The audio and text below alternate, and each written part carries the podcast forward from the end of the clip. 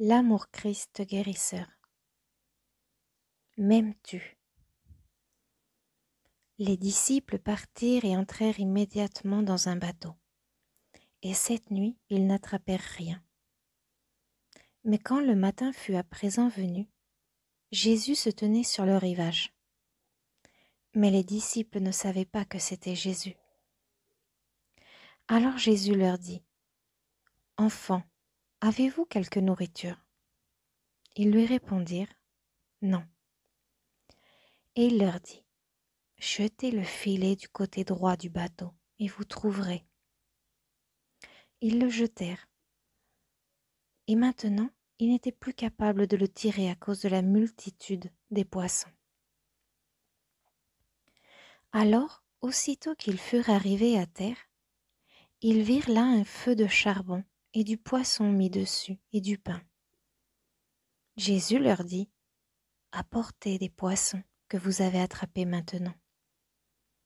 Simon Pierre monta et tira le filet à terre, plein de grands poissons, cent cinquante-trois. Et malgré qu'il y en avait autant, le filet ne fut pas cassé. Jésus leur dit, Venez et dînez et aucun des disciples n'osait lui demander Qui es-tu? sachant que c'était le Seigneur. Jésus vint alors et prend le pain et leur donne, et du poisson également.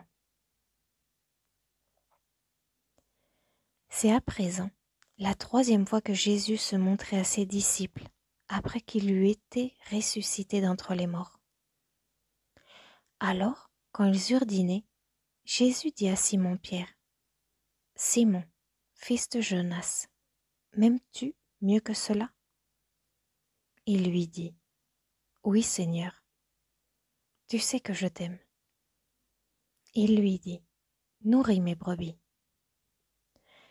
Il lui dit à nouveau une seconde fois, Simon, fils de Jonas, m'aimes-tu? Il lui dit, oui, Seigneur, tu sais que je t'aime. Il lui dit, Nourris mes brebis. Il lui dit pour la troisième fois, Simon, fils de Jonas, m'aimes-tu? Pierre était peiné parce qu'il lui demandait pour la troisième fois, M'aimes-tu? Et il lui dit, Seigneur, tu connais toutes choses, tu sais que je t'aime. Jésus lui dit, Nourris mes brebis. Jean, chapitre 21, versets 3 à 6, versets 9 à 17. Après la résurrection et avant l'ascension, Jésus apparut à ses disciples à la mer de Tibériade, et il prépara un repas pour eux. Le repas du matin, comme la dernière scène, reflète la communion entre le Christ de notre être. Jésus demanda à ses disciples, Enfants, avez-vous quelque nourriture? Il les mettait au défi de reconnaître la vraie substance, la manne cachée. Mais ils ne comprenaient pas. Et alors Jésus dit, Jetez le filet du côté droit. Ce qui signifiait mettez toute votre confiance du côté de l'esprit, parce que l'esprit est la vraie substance. Le Maître est en train de nous dire maintenant, jetez vos filets du côté de l'esprit. Suivre ce conseil procure une vie plus joyeuse et plus abondante. Vivre en accord avec les principes spirituels n'est ni onéreux, ni difficile, et cela n'entrave pas notre liberté. Au contraire, c'est la voie d'une plus grande liberté et d'un plus grand déploiement. La voie pour que beaucoup d'idées spirituelles se manifestent dans nos vies, par la grâce plutôt que par l'effort. La multitude de poissons attrapés dans le filet des disciples représente l'omniprésence des idées infinies. Chaque nouvelle idée chaque invention qui peut bénir l'humanité maintenant ou dans dix mille ans se trouve déjà présente dans la conscience, attendant d'être révélée par l'individu réceptif qui lance le filet du côté de l'esprit. Quand les disciples vinrent à terre, ils virent que Jésus avait déjà préparé un déjeuner pour eux.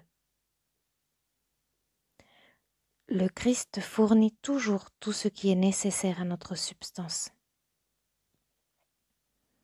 Avant qu'ils appellent, je répondrai. Isaïe chapitre 65 verset 24 Et comme les disciples allaient les poissons à terre, ils remarquèrent que le filet contenant la multitude de poissons ne cassait pas. La conscience Christ est infinie et s'exprime toujours comme le dévoilement de l'autocomplétude infinie. Dès lors, nous n'avons jamais une sensation de stress ou de pression quand des occasions infinies de servir et de partager, à partir des riches ressources de notre âme, viennent à nous.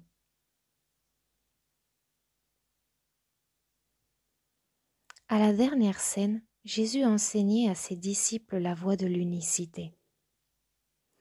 À présent, au repas du matin, il les nourrit à nouveau du pain qui descend des cieux.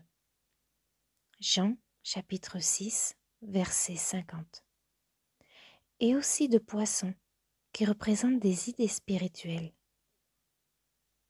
Et il y a éveil quand les disciples réalisent que Jésus est vivant dans la résurrection dans son corps spirituel, bien qu'il semble être matériel. Vous vous souvenez que le nombre 3 représente la disponibilité pour une prochaine illumination. C'était la troisième fois que Jésus venait à ses disciples après la résurrection, et ce fut à cette rencontre qu'il demanda par trois fois à Pierre s'il l'aimait. Ceci constitue l'engagement qui nous est toujours demandé. M'aimez-vous Moi, l'invisible Christ, plus que tout autre? Aimez-vous cette douce présence au-dedans de vous, plus que les formes extérieures? Ceci est ce qui nous est dit et redit encore et encore. N'aimez pas le monde, ni les choses qui sont dans le monde. car ce sont des projections mentales temporaires. Alors que je suis vie éternelle. Aimez-moi. Aimez votre identité véritable, qui est l'essence et la substance de la vie, qui se déploie éternellement et infiniment. Comment pouvons-nous aimer Dieu si nous n'aimons pas notre identité véritable? Parce que Dieu est notre identité véritable. Si nous disons que nous aimons Dieu, mais que nous n'avons qu'un concept de Dieu dans notre mental, nous aimons le concept. Mais si nous aimons notre identité véritable, nous plaçons notre foi, notre espoir et notre confiance dans le Fils de Dieu si nous aimons le Dieu au-dedans de nous, de tout notre cœur et de tout notre mental et de toute notre âme, nous serons capables d'aimer notre voisin comme notre identité. Quand nous consentirons à ramasser notre croix, à faire une croix sur les concepts mortels du soi, avec son orgueil ou son désespoir, et à suivre de cette manière l'exemple de Jésus, d'aimer Dieu totalement et notre prochain comme notre identité, nous nous trouverons libres des restrictions et des limitations de ce monde. Nous émergerons sans effort au cœur de la conscience divine, où nous vivrons par la grâce et par le constant dévoilement de la vérité. En méditant sur Dieu le Père et Dieu le Fils, Dieu le Saint-Esprit, nous mènent vers la prière sans parole. La prière spirituelle est finalement sans mots et sans pensée. C'est un cœur plein de reconnaissance qui fait la preuve de l'amour de notre parent pour son enfant. La présence au-dedans se révèle comme la présence de l'amour, comme la présence de la lumière et de la joie. La joie qu'aucun homme ne peut donner ou reprendre. En demandant à trois reprises à Pierre s'il l'aimait, Jésus mettait en évidence le besoin d'un engagement complet au Christ. L'exigence d'aimer le Christ de tout notre cœur et de tout notre mental et de toute notre âme si nous devons démontrer l'amour Christ guérisseur. Pierre avait précédemment renié Jésus trois fois, et à présent, cet acte d'engagement permettait à Pierre de pénétrer dans l'amour Christ guérisseur. Jésus chargeait Pierre de nourrir ses agneaux et ses brebis. Les agneaux sont ceux qui n'ont plus d'intérêt dans les choses du monde, ceux qui recherchent uniquement les choses de Dieu et qui sont, dès lors, capables de recevoir la nourriture spirituelle. Nous devons aimer ces agneaux, les reconnaître et les soutenir et les supporter spirituellement par nos prières de reconnaissance et de gratitude pour leur présence dans le monde. Les brebis signifient ceux qui ont besoin d'être nourris, d'abord dans le royaume physique et ensuite dans le royaume mental, avant d'être prêts à recevoir la nourriture spirituelle. Ils sont ceux qui pensent encore qu'ils ont un mental qui leur est propre, et ils sont tentés d'errer mais eux aussi viennent pour être nourris, pour être reconnus, pour être aimés, pour être pardonnés, pour être assurés que le berger est toujours présent. Nous nourrissons les brebis qui viennent à nous en nous tournant au-dedans dans la méditation et en réalisant le Christ comme le grand berger nous attendons la paix et la joie intérieure, car nous faisons toujours l'expérience de ces fruits-là de l'esprit, avant qu'il y ait quelque changement extérieur.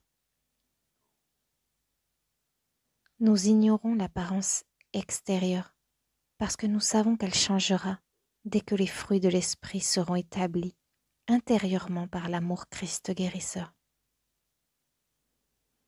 Nous ne voyons pas un homme ou une femme, nous voyons au travers de l'apparence, jusqu'à la réalité spirituelle.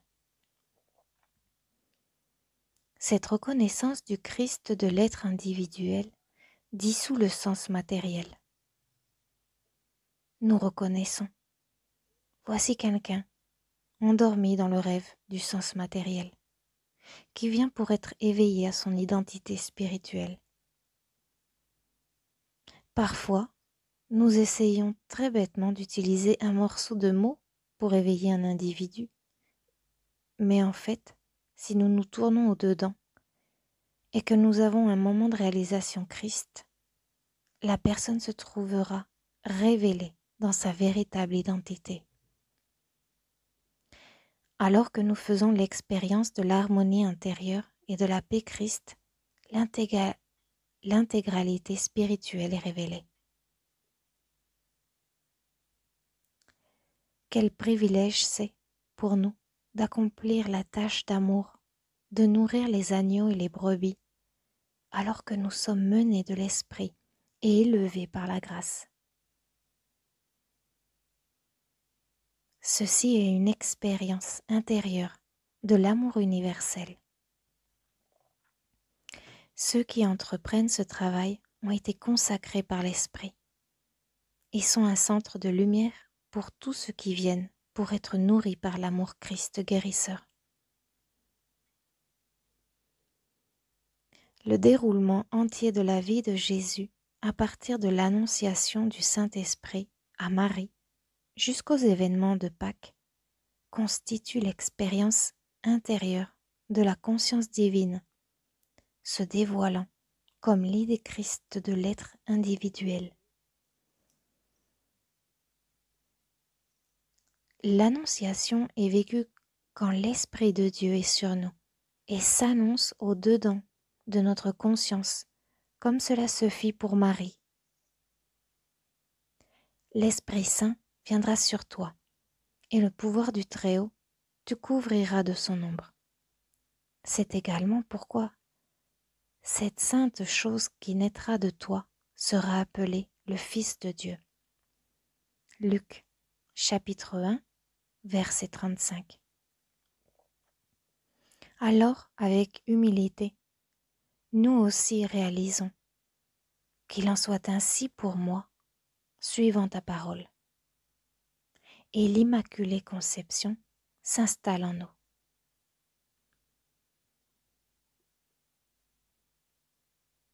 Si nous gardons la vérité qui nous vient secrète et silencieuse, elle grandit en nous jusqu'à ce que meure le vieux point de vue matérialiste de l'humanité et qu'il soit mis au rebut. À sa place s'installe la conscience spirituelle que cette sainte chose appelée le Fils de Dieu nous couvre de son ombre nous ne pouvons exprimer souvent en mots la grâce qui s'écoule de l'esprit, mais nous commençons à réaliser je ne suis pas immortel. Et pourtant, quand je regarde dans le miroir, il semble encore y avoir un concept mortel du corps.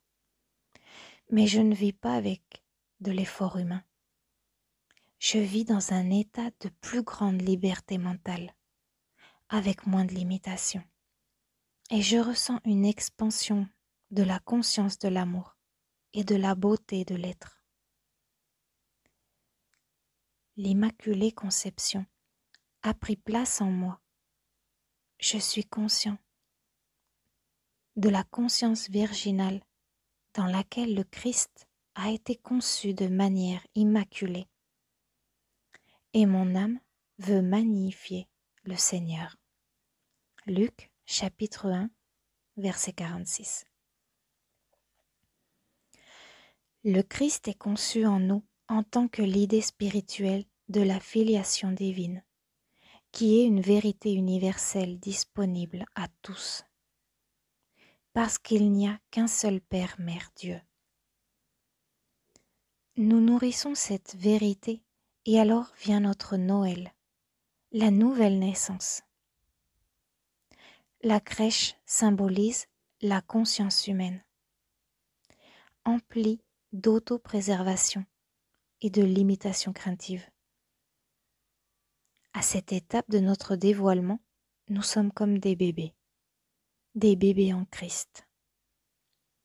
Nous contemplons la croissance de l'idée spirituelle de la filiation divine se déployer en nous, alors que nous franchissons chaque pas dans la domination du soi, suivant les traces du Maître dans notre voyage spirituel. Notre crucifixion est le mourir chaque jour à notre sens limité de soi, considéré comme matériel, afin que nous puissions être menés de l'esprit. Aussi longtemps que nous nous accrocherons aux croyances de bien et de mal, et tenterons de rafistoler la scène humaine en pensant que nous, personnellement, sommes des pécheurs ou des saints, nous souffrirons la crucifixion. C'est seulement quand nous avons appris à avoir pleinement confiance en la volonté de Dieu et que nous voulons abandonner totalement le faux sens d'une identité séparée de Dieu, avec ses jugements égotistes, ses croyances, ses opinions et ses désirs, que la crucifixion est terminée pour nous. Nous contemplons combien la lumière au-dedans de nous dissout le sens matériel de soi et illumine notre mental, révélant notre véritable identité en tant qu'enfant de Dieu. Au lieu de voir le monde au travers des ténèbres de l'esprit charnel, nous voyons et entendons avec le sens spirituel. Nous vivons dans la résurrection en tant que l'identité Christ. Nous ne pouvons jamais nous élever en dehors du sens physique de l'être, pas plus qu'un homme qui se noie ne peut s'attraper par les cheveux de son crâne pour se sauver lui-même. Nous ne pouvons changer notre nature ou notre caractère par un effort personnel, même si nous sommes consacrés et engagés à le faire. C'est une entreprise stérile, accablante. En effet, l'esprit est bien disposé, mais la chair est faible. Matthieu chapitre 26 verset 41 Le salut est de Dieu la liberté s'obtient au travers de la conscience Christ. Quand l'Esprit de Dieu est sur nous, alors les portes de la prison sont ouvertes pour ceux qui ont été attachés au sens physique. Quand nous dirigeons notre regard à l'intérieur vers le Christ, qui a attendu de toute éternité que nous abandonnions notre combat personnel pour la liberté, nous sommes comme des enfants fatigués qui rentrent à la maison et que la porte ouverte est devant nous. Nous sommes attirés vers cette conscience spirituelle comme s'il s'agissait d'un aimant. Nous commençons à saisir l'idée spirituelle que par le Christ qui demeure au-dedans, nous sommes libérés de la force d'attraction et de la souffrance de ce monde. Et nous sommes élevés dans une autre dimension de la vie.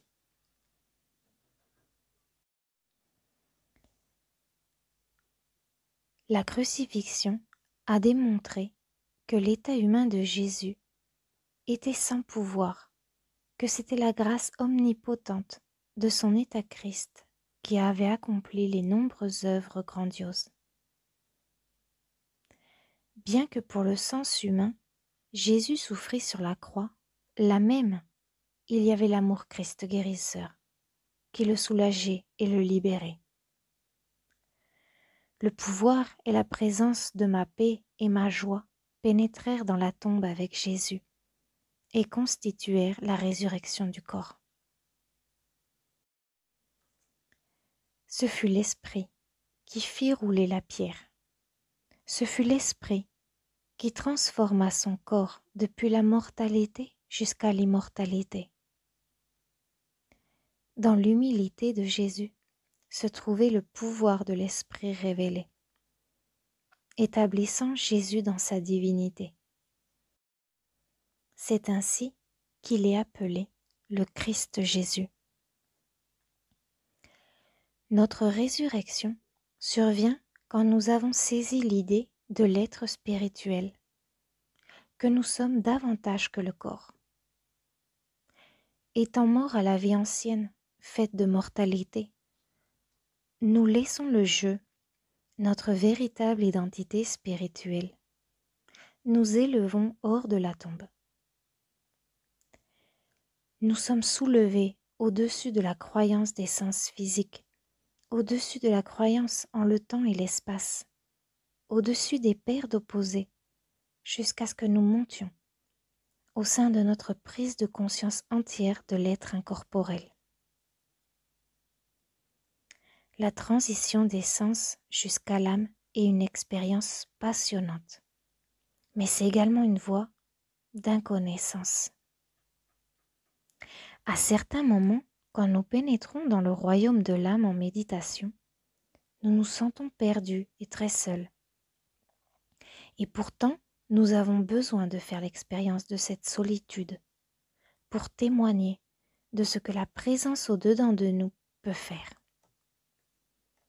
nous découvrons que la solitude est un état de créativité qui rend toute chose nouvelle. Nous pénétrons dans mon royaume, dans la solitude, et nous prions. Père, prends tout de moi. Plonge-moi dans ton amour. permets-moi de n'être qu'un avec toi, afin que le dedans et le dehors, le haut et le bas, soient tout unis en un.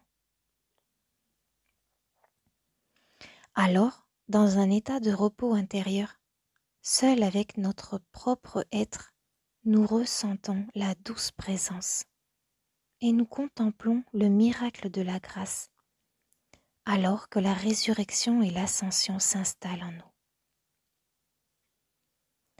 Le Christ est le principe qui soutient toute la création.